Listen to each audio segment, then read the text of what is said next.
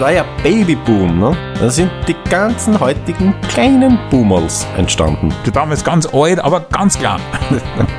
Und alle schon männlich. Obergescheite, kleine, mit so dicke Brüden und so. Podcast des Jahres. Ja. Die Gebrüder Moped im Moment-Magazin. Herzlich willkommen zu einer neuen Ausgabe des Podcast des Jahres. Wir sind die Gebrüder Moped. Mein Name ist Franz. Ich heiße Martin. Und damit ist schon einmal alles klar. Was? Dass wir nicht Thomas und Susanne heißen. Das ist genau die Art von Erkenntnisgewinn, die unseren Hörerinnen und Hörern an unserem Podcast so taugt. Na, was machen wir in unserem Podcast?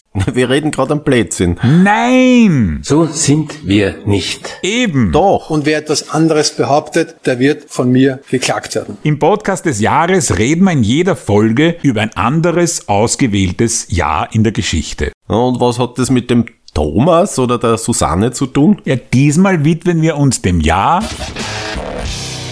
1961.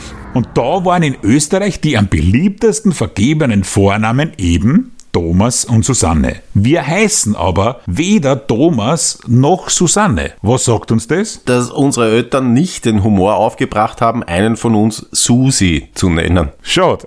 wirklich, wirklich schade. Dabei weiß ich noch ganz genau, wie als Baby bei der Geburt der Arzt vor mir gestanden ist und unmissverständlich gesagt hat, Oh my baby, Susie baby, Jungsein ist so schön. Jung sein ist so schön, ne? wir sind zu jung, dass wir damals schon dabei gewesen waren. Wir können also keine Erinnerung daran haben. Na, oder wie man das in Österreich ministrabel ausdrückt.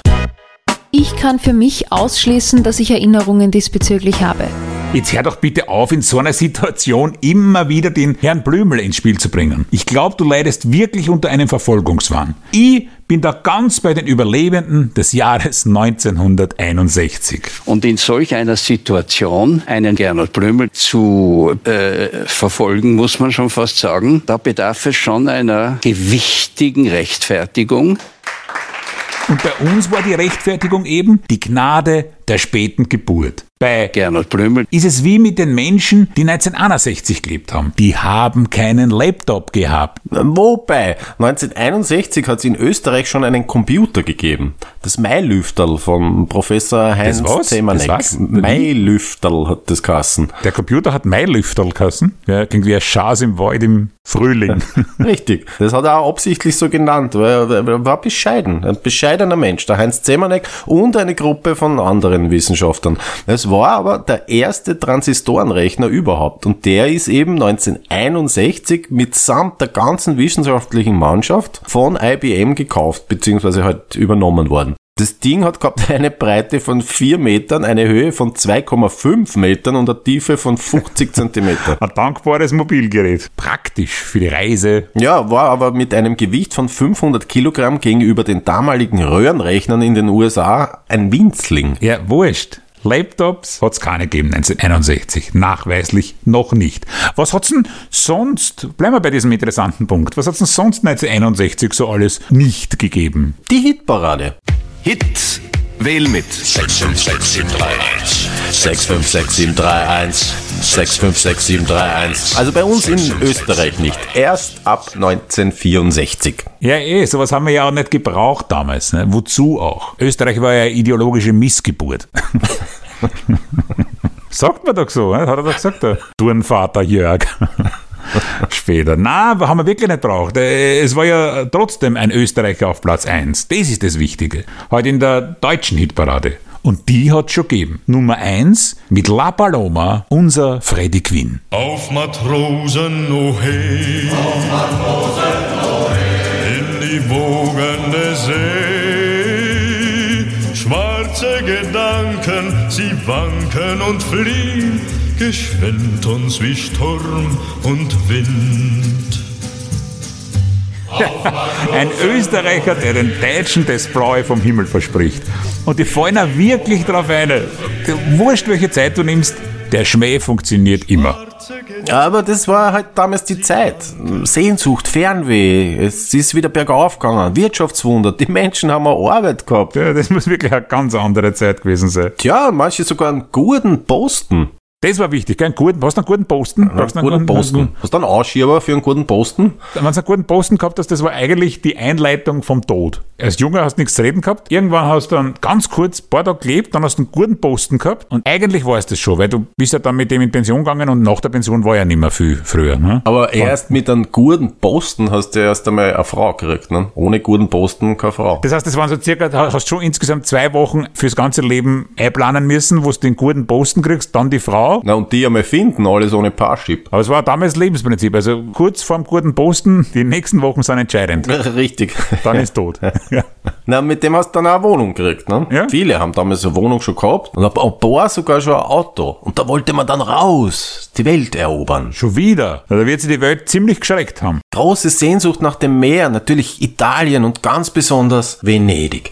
Ein Traumziel. Buongiorno, signore, buongiorno. Gelati, signorina, gelati. Wir waren in Venedig, wir zwar.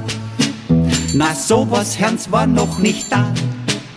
Wir waren wie gelähmt, dort war alles überschwemmt, alle Straßen mit samtem Trottoir.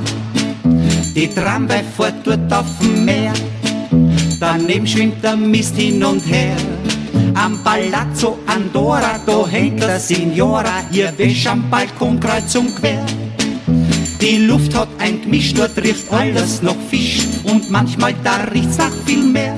Okay, vor solchen Welteroberern hat sich wirklich niemand mehr fürchten müssen. Die Leihwanden Piron und Knapp haben sich 1961 aufgelöst. Die leibernden Bierer. Ja, ja. Wie du die, wie du die unangenehm anbiederst da. Bei Bei den toten Kollegen. ja, du bist einen guten Posten bei Bierern und Knapp.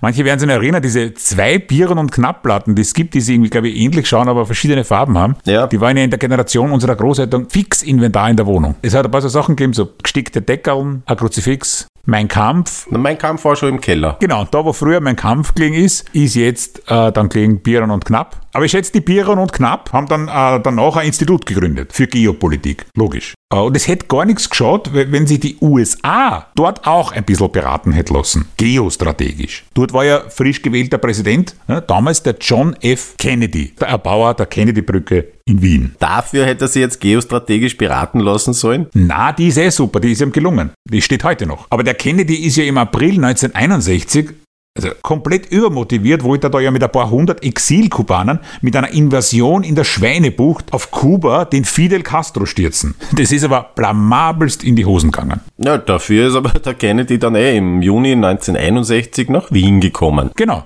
Da haben sie so eine Abstimmung gemacht in ganz Österreich, also unter die restlichen Bundesländer, wo denn diese Schweinebucht genau liegt. Und da ist äh, mit hundertprozentiger Mehrheit rausgekommen in Wien. Und da ist er dann, hat er dann nach Wien müssen. Und wo ist er hier nach Wien? Na eh klar, ins Institut von Bieren und Knapp zur Beratung. Aber da war es ja schon spät. Also wird er sich am Schluss eben doch nur die Brücken angeschaut haben. Der Khrushchev, der war ja damals gerade in der Sowjetunion an der Macht und der wollte aber auch nach Wien kommen. Ja, das ist typisch. Das ist, so ist er, der Russe. Der gemeine Russe, der Khrushchev. ne? Der hat natürlich auch seine eigene Brücken bauen wollen. Ja, Brückenbauer eben, das war damals nicht selbstverständlich im Kalten Krieg. Na, und wenn sie jetzt schon einmal da waren, auf österreichischem neutralen Boden, haben sie sich gedacht, unterhalten wir uns gleich ein bisschen. Worüber eigentlich? Was haben die geredet? Über gemeinsame Interessen? Ja, richtig. Zum Beispiel Deutschland. Eine geteilte Gemeinsamkeit.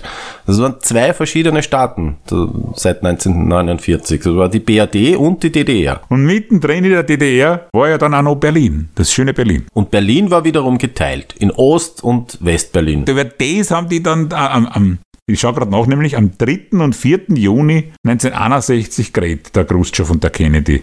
Was, i- was ist da eigentlich rausgekommen dabei? Der DDR-Staatschef Walter Ulbricht hat dann am 15. Juni feierlich gesagt, Niemand hat die Absicht, eine Mauer zu errichten. Na siehst, der Ulbricht. Ein Mann, ein Wort. fast schon eidesstattlich. Und am 13. August 1961 haben sie dann die Mauer gebaut. Es gibt schon depperte Hobbys. Und, und die biedere Provinzstadt Bonn, die war ja dann Hauptstadt von der BRD. Dieses Brückentreffen zwischen Kennedy und Khrushchev war ja offensichtlich ein ziemlicher Schritt in Richtung Versöhnung. Ja, und die Sowjetunion hat sogar noch einen draufgelegt. Die haben dann im Dezember mit der Zarbombe die bis heute größte ausgelöste Detonation fabriziert. Eine Wasserstoffbombe, 4000 mal so stark wie die Hiroshima-Bombe. Mit Wasserstoff. Das kann sein, alle, dann haben wir dann alle so wasserstoffblonde Haare, die Leute, die Richtig, Toten. richtig, genau. Alle Menschen tot und alle schauen aus wie der H.P. Baxter von Scooter. Wenn dann die Außerirdischen kommen und das sagen, Halleluja. Ja? Oder, oder das Herrn, was wir gerade reden. Eine Welt voller H.P. Baxters und diese Aufnahme, sonst nichts, liegt Millionen Jahre rum und dann kommen die Außerirdischen und hoffen auf Dinosaurier und ärgern sich maßlos. Apropos depperte Hobbys, wieso warst du das alles überhaupt? Oder warst du dabei damals? Ich kann für mich ausschließen, dass ich Erinnerungen diesbezüglich habe. Na, unsere Hörerinnen und Hörer sind so aufmerksam und schreiben uns das auf Facebook oder schicken uns Sprachnachrichten. Solche Schmankerl wie zum Beispiel das. Ja, grüßt euch, liebe Gebrüder Moped, das ist der Georg aus Linz. 1961 hat es sehr großartige historische Ereignisse gegeben. Juri Gagarin war der erste Mann im Weltall, Juri Gagarin, der kurz vom äh, Eintritt, also vom, vom, vom Einsteigen in die Raumkapsel noch dringend schiffen müssen hat. Ich glaube, die Geschichte ist eh äh, relativ bekannt und hat dann nur zum Reifen eines Busses gebrunst. Ähm, diese Tradition hat sich ja fortgesetzt. Also jeder, jeder russische Kosmonaut brunst heute noch, bevor er in die Rakete einsteigt, zum Reifen eines Busses. Ich finde eine großartige Tradition, die auch beibehalten werden sollte. Dankeschön. Der weltweit erste bemannte Weltraumflug hat 108 Minuten gedauert und der Juri Gagarin hat vorher noch auf einem Busreifen gebrunst. Also, was lernen wir daraus? Dass es oft anders kommt, als man glaubt. Ne? Weil, wenn du eine Gagarin hast, Alter. ja, wirklich anderes vermuten. Aber im Osten war alles ein bisschen anders. Ne? Die, die Kosmonauten haben anscheinend keine allzu große Blase gehabt. Wundert mich aber auch nicht sehr, weil der Gagarin war ja auch nur 1,57 groß. Ob das wirklich stimmt, dass das bei Kosmonauten bis heute jetzt Tradition hat, vor dem Flug noch gegen einen Busreifen zu brunzen, weiß ich nicht. Vielleicht ist das so eine Art abergläubisches Glücksritual. Wie wenn andere ein Kreuzzeichen machen, müssen wir mal einen Kosmonauten fragen. Kennst du dann? Na, aber wir kennen wen, der an kennen kennt. Stimmt. Lieber Herr Strache, sollten Sie neue Freunde finden und mit denen wieder mal nach Moskau reisen, um wichtige Kooperationsverträge zu unterzeichnen, können Sie dann bitte dort auch einmal nachfragen, ob das stimmt. Aber ah, Achtung, Busbrunzer, nicht Schneebrunzer. Sehr herzlichen Dank dem lieben Georg aus Oberösterreich. Und als kleines Dankeschön haben wir für dich folgenden einsamen historischen Rekord, der 1961 in deinem Heimatland aufgestellt worden ist. 1. Juli 1961 eröffnete in Marienthal bei Scherding das europaweit erste Aluminium-Schwimmbad in der Geschichte. Meinst schon, oder? Der, der Georg freut sich sicher drüber, oder? Auf jeden Fall. Momentan freut er sich sicher mehr, als wie wenn wir zwei Eintrittskarten fürs Theater schenken. Aber schon arg eigentlich. Stell dir das mal vor, das, das war bei uns auch so gewesen. Und die sowjetische Besatzungszone in Österreich war zum eigenen Staat geworden. Niederösterreich, das Burgenland und Teile von Oberösterreich waren dann die ÖDR gewesen. Die Österreichische Demokratische Republik mit der Hauptstadt Favoriten. Ja, und Wales wäre für 41 Jahre die Hauptstadt von Österreich geworden. Ja, das erste österreichische Fernsehen mit der Tagesschau. Wels. Das war super, da war der Beethoven aus Wels gekommen. Und außerdem tät uns jetzt auch hier bei uns eine Himmelsrichtung fehlen. Genau. Wir würden im ehemaligen Osten leben und die Leute am Land in den neuen Bundesländern. Vielleicht würden wir dann elf ganz seltsam reden. Ja. Oder beim Demonstrieren dauernd unseren Unmut äußern, dass man in dem Land ja nicht einmal mehr seinen Unmut äußern darf. Der hat uns gut stehen eigentlich als Österreicher. So. Ja. Wir haben eh so viele Sachsen in Österreich.